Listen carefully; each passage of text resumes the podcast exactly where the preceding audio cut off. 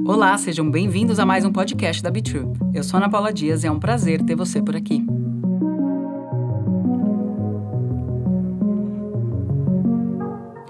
As verdades que temos em nós e que se tornaram mentiras. Eu sou muito perfeccionista. Eu sou ansiosa. Eu sou muito brava. Eu sou muito boazinha. Eu sou muito sensível. Eu, eu, bom, eu sempre fui assim. Sempre me falaram isso. Quem nunca, né? Quem nunca se rotulou ou se sentiu rotulado porque as pessoas falaram coisas que te fizeram crer que você é uma coisa ou outra. Ponto final. Tá. Às vezes você teve você mesmo, teve uma experiência que te levou a uma conclusão sobre você ser alguma coisa. Naquele momento. Então, desde então, você passou a dizer que você era isso ponto final acabou. Mesmo as pessoas mais curiosas em se instigar e se desconstruir e se rever, têm esses lugares estruturados que a vida se encarregou em construir dentro de nós. São esses nossos eus que a gente foi construindo ao longo da vida. Essas nossas ca características, essa parte da nossa personalidade. E aí a gente constrói e enxerga como sendo o eu que vive. Eu gosto de dizer, e quero lembrar, que nós somos todas as coisas que existem no mundo. É que às vezes você ainda não passou por uma experiência que tenha te revelado este teu lado, mas não há o que não há já. Bom, quando a gente minimamente se rotula ser uma coisa ou outra, isso vai ali no inconsciente criando um pilar e fundando uma verdade absoluta sobre você. Eu não estou dizendo que você não seja também essas coisas, mas o que eu estou dizendo é que você não é só isso. Talvez o mais justo fosse falar eu também sou isso, ou eu estou isso ou aquilo, ou ainda eu posso ser assim ou assado. Isso é uma correção, ou na verdade nem gosto muito da palavra correção, mas é uma atenção que é constante, porque faz parte do jeito que nós nos comunicamos, e isso sim vai afetando a construção interna do nosso pensamento sobre nós e dessas crenças, dessas falsas verdades que existem sobre quem eu sou no mundo. Você entende como isso é um pouco mais honesto com você? Eu digo isso porque, pensa aqui comigo, tá bom? Dentro de qual parâmetro a gente está de verdade falando? Assim, qual é o parâmetro para dizer que você é uma pessoa brava? Ah, mas é que eu brigo muito com as pessoas. Você fica 100% da sua vida só brigando com as pessoas? Ou algumas coisas te irritam ao ponto de você não saber talvez traduzir elas de verdade dentro de você, e isso te irrita, você fica brava, porque é a reação que seu corpo traduziu e como, como é a sua reação, e aí você faz isso, e aí alguém falou que você é brava, você falou, realmente, é, eu sou brava mesmo, eu enxergo bastante isso, ah, porque quanto mais eu falo uma coisa, mais eu começo a enxergar, aliás, é essa teoria aí, né, que que os algoritmos, lá, bom, não vou nem entrar nessa história. vamos lá, vamos voltar aqui. O que eu estou dizendo é, então, quais são os parâmetros usados, ou quais foram os parâmetros usados, para esses rótulos e essas verdades absolutas e essas constatações tão certeiras sobre quem nós somos? Digo, qual foi a situação? Em relação ao que que você foi assim? Eu amo a frase mais neriana, que é o Meisner dizia, né? Sobre uma situação, uma cena. Você só sabe o que você faria quando você tiver que fazer. Por isso que a gente faz as situações imaginárias. Por isso que a gente se coloca em situação, se permite viver aquilo verdadeiramente e aí a gente ganha um novo parâmetro sobre como e o que eu posso fazer ou como isso me reverbera e assim a minha reação acontece. E não é verdade? Porque a gente só sabe de verdade o que a gente faria quando a gente tem que fazer. Né? Quantas vezes eu te pergunto, vai refletir na sua vida, você não falou, nossa, se fosse eu, não faria, nossa, imagina.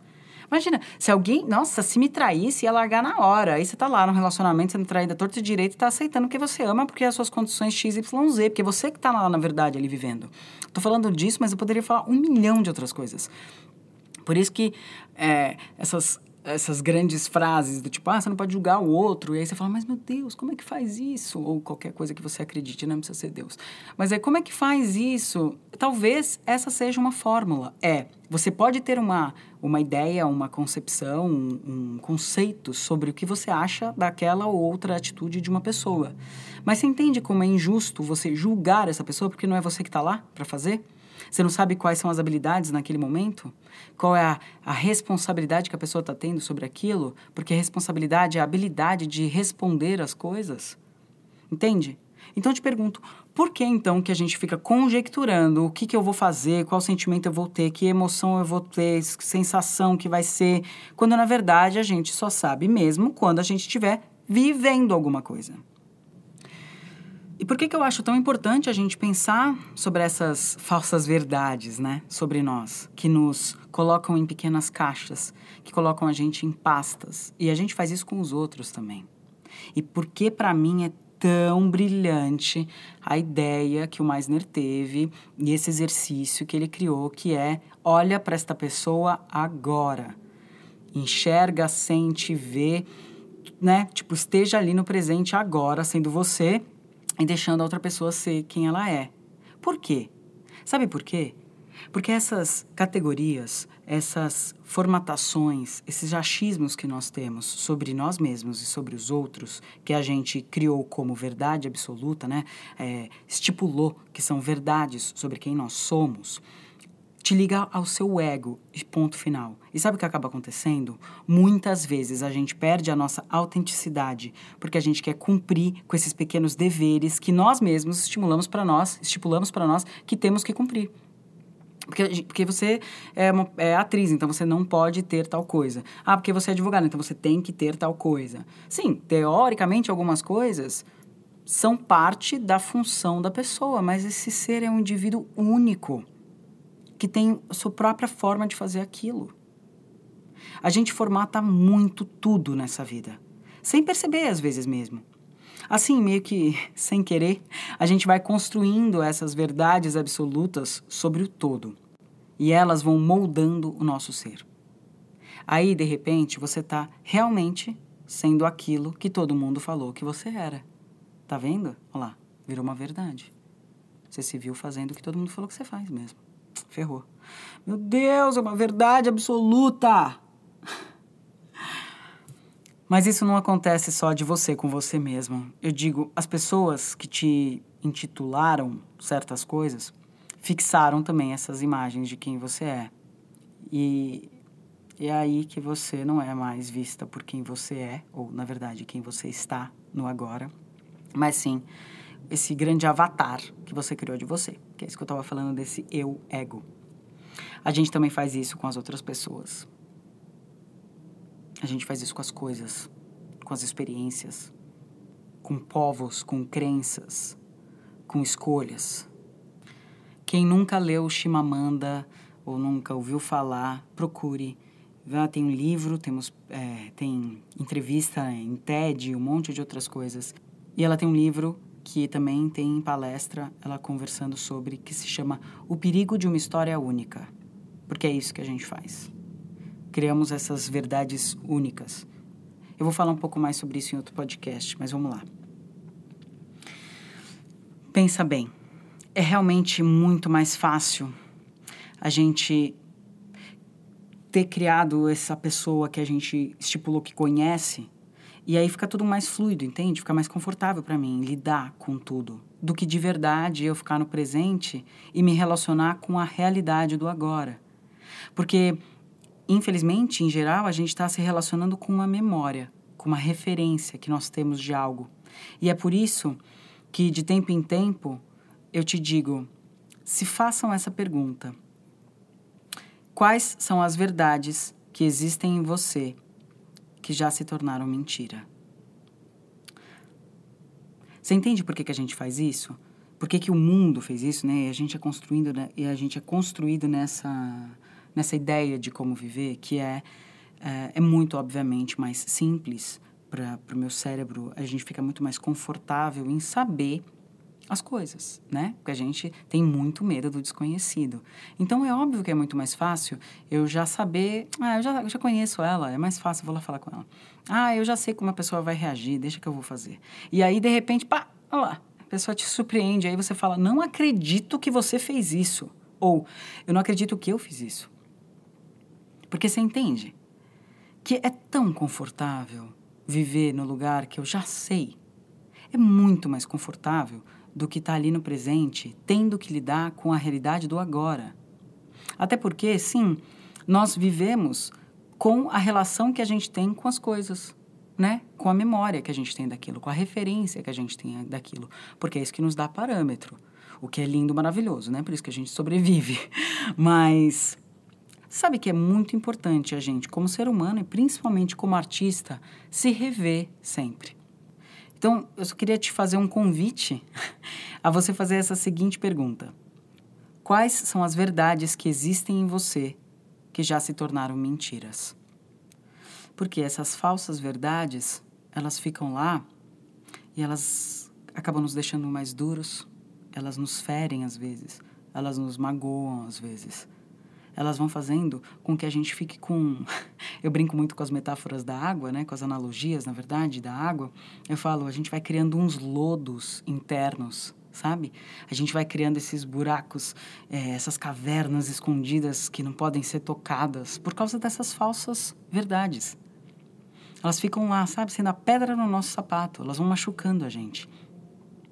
E aí a gente só percebe o mal que elas estão fazendo na gente quando a gente toma essa consciência e a gente vai lá, olha para ela de verdade, entende como ela é hoje, se faz sentido, para que, eu estou carregando essas pedras?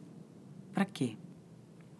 Por que eu estou falando isso? Porque muitos dos conceitos do que a gente tem da, das experiências de vida e do mundo vêm de como nós somos educados durante a nossa fase, nossa infância, né? Nossa fase de realmente percepção e entendimento de ser, estarmos vivos tal. Isso aí um psicólogo poderia falar melhor do que eu. Mas entende que quando a gente é criança, a gente ainda não tem recurso é, suficiente até de tradução do que está acontecendo. Então a gente recebe essas palavras, essas verdades do exterior, que está também, de alguma forma, extremamente padronizado e que tá, também está tentando facilitar a vida e fazer com que ela flua ali numa, num organismo melhor, né? Imagina que os adultos, eu gosto muito de falar, nós adultos somos crianças que cuidam de crianças e tentam fazer com que elas sejam melhores adultos. Então é uma bagunça. É, eu vou te dar um exemplo. Uma vez, uma aluna, que na verdade se tornou uma grande amiga, ela se surpreendeu com um feedback que eu dei para ela, que era: Você é corajosa. Olha que louco, né? Ela pensou como é que ela podia ser corajosa se ela sempre se viu muito medrosa. Porque ela olhava e ela falava: Eu não tenho coragem em mim. Coragem é aquilo ali que a outra pessoa está fazendo. Coragem é fazer tal coisa que eu não consigo fazer. Ela tinha uma coragem ali, essa palavra era um lugar idealizado de como ela via e reconhecia nos outros e que em si ela não reconhecia. Até porque ela passou anos dizendo para ela mesma que ela era medrosa. Então, como ela podia dar atenção ou reconhecer, na verdade, né, essa coragem que já existia nela desde sempre? Por isso que eu volto, volto a falar aqui, para quem nunca fez aula comigo, eu gosto muito de falar que a gente tem que validar as coisas e não necessariamente valorizar, supervalorizar ou desvalorizar as coisas. A gente tem que validar aquilo existe, aquilo é em algum lugar. Então, na beleza da repetição, né? Desculpa, eu sempre falo beleza porque realmente para mim é encantador. Quando uma pessoa te fala, você, você é bonita, né? É, às vezes a gente tem dificuldade de receber esse tipo de elogio, porque em algum lugar dentro de você você não se acha bonita, você não está no padrão. Mas tem uma pessoa, quando você valida aquilo ali, isso se torna verdade em algum lugar, dessas um milhão de camadas que você tem. E você vai abrindo espaço para essas coisas se tornarem verdades também. Por isso que eu gosto sempre da palavra também. Então pensa assim, né? Vamos lá, vou dar um outros exemplos. Essa pessoa que nunca se viu bonita, cresceu, a sua aparência mudou, mas ela continua se vendo feia, como um dia ela disse que ela não era dentro do padrão, e enfim. É, sempre gosto de lembrar de uma palestra que eu assisti, num curso que eu fazia, que o palestrante deu a seguinte imagem para gente, né? Como realmente o mundo que nós vivemos está é, norteando os nossos parâmetros e criando essas falsas crenças, essas falsas verdades absolutas sobre nós. Então ele dizia assim: imagina que duas gêmeas foram separadas e as duas tinham uma pinta no centro da testa. Uma ficou no Oriente, outra foi para o Ocidente. E aí no Ocidente todo mundo olhava para essa menina e falava: Nossa, mas você não vai tirar essa pinta gigante que você tem aí na sua testa?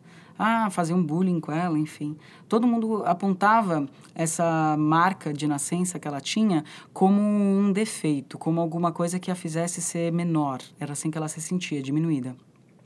Em compensação, a outra que ficou no Oriente, é, no Oriente, em muitas crenças, você ter qualquer tipo de sinal no seu terceiro olho, né, como eles falam, no centro da testa, é alguma coisa a ser reconhecida, é alguma coisa a, a ser celebrada, é algo especial. Então ela foi tratada dessa forma, ela era vista como uma pessoa agraciada, por alguma coisa que os deuses traziam. Ela tinha algum nível de sensibilidade a mais, alguma coisa naquela pessoa tinha que era especial.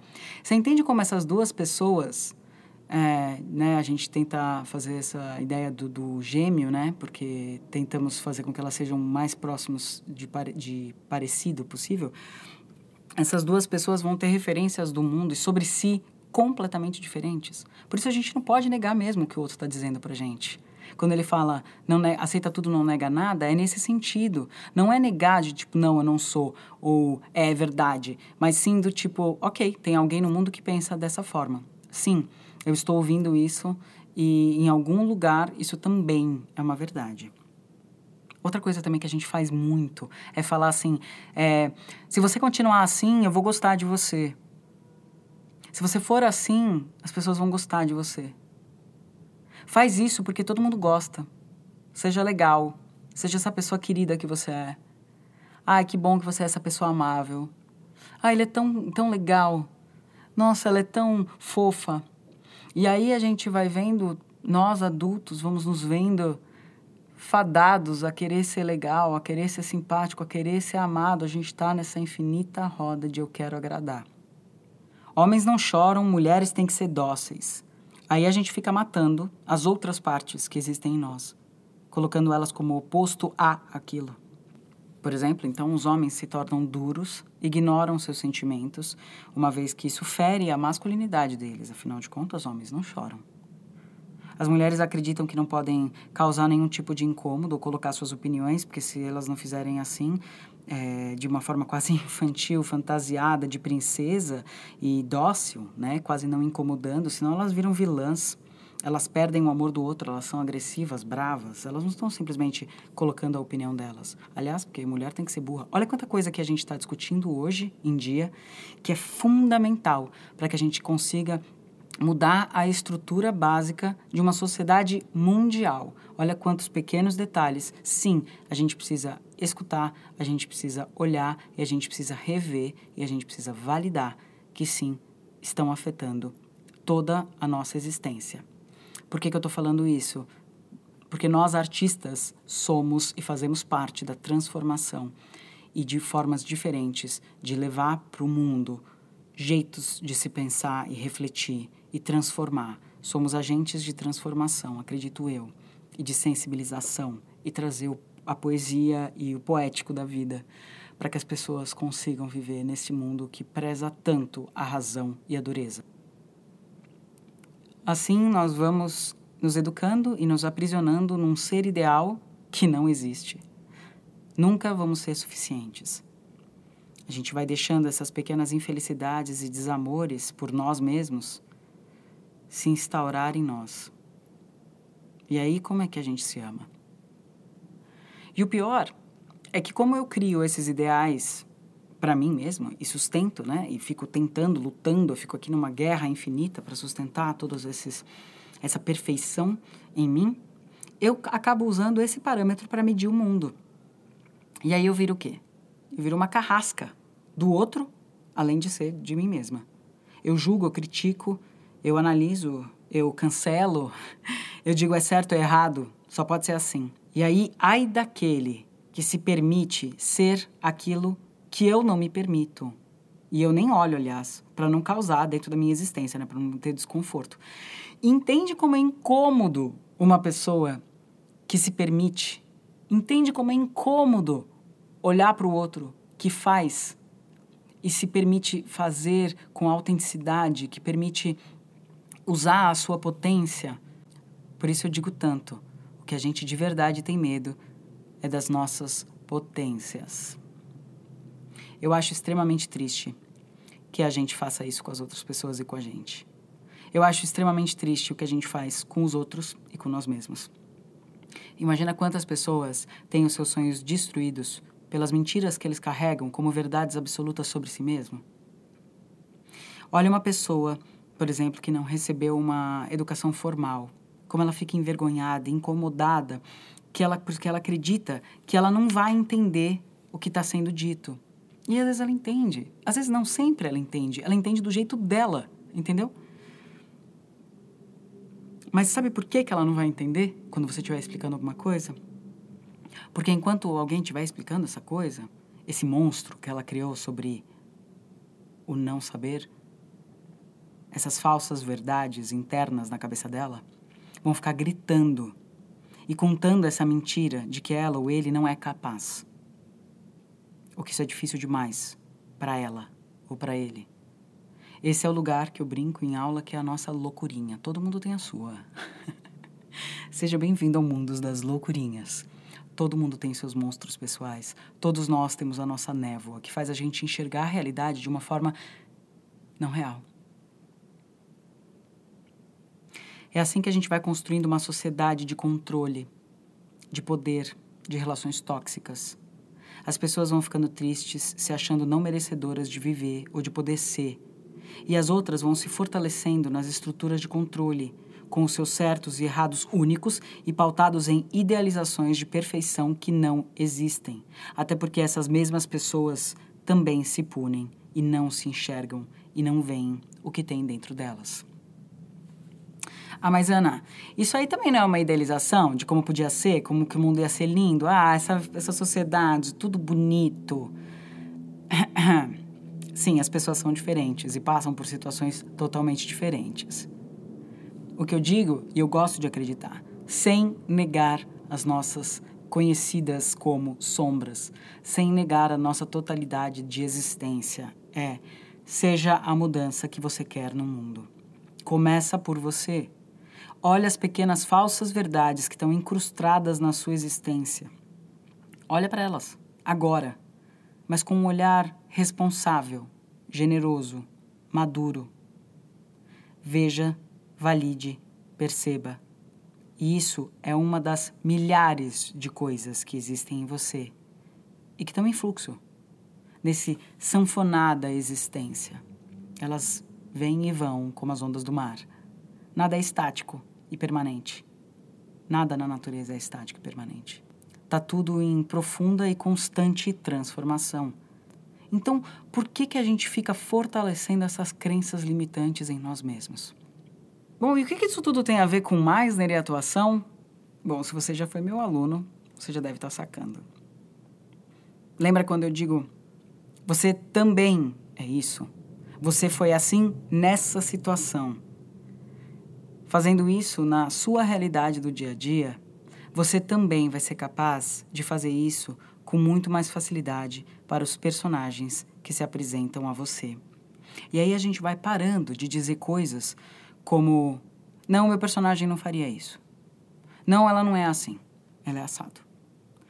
E a gente passa, na verdade, a permitir que essa tridimensionalidade da existência aconteça.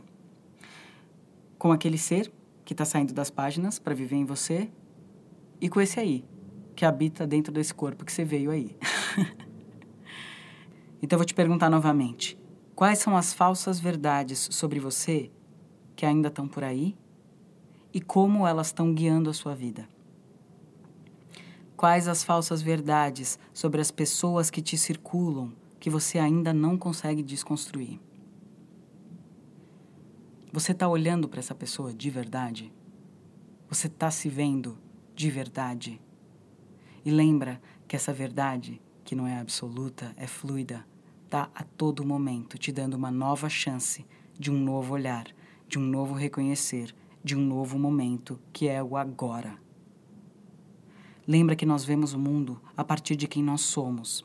E às vezes esse filtro está um pouco contaminado e está te impedindo de viver com mais clareza e veracidade com o que está de verdade rolando no agora. Então, o que eu estou sugerindo é que a gente olhe para o mundo com um olhar mais tolerante, generoso e honesto no agora. Porque quanto maior o meu universo, maiores as minhas possibilidades.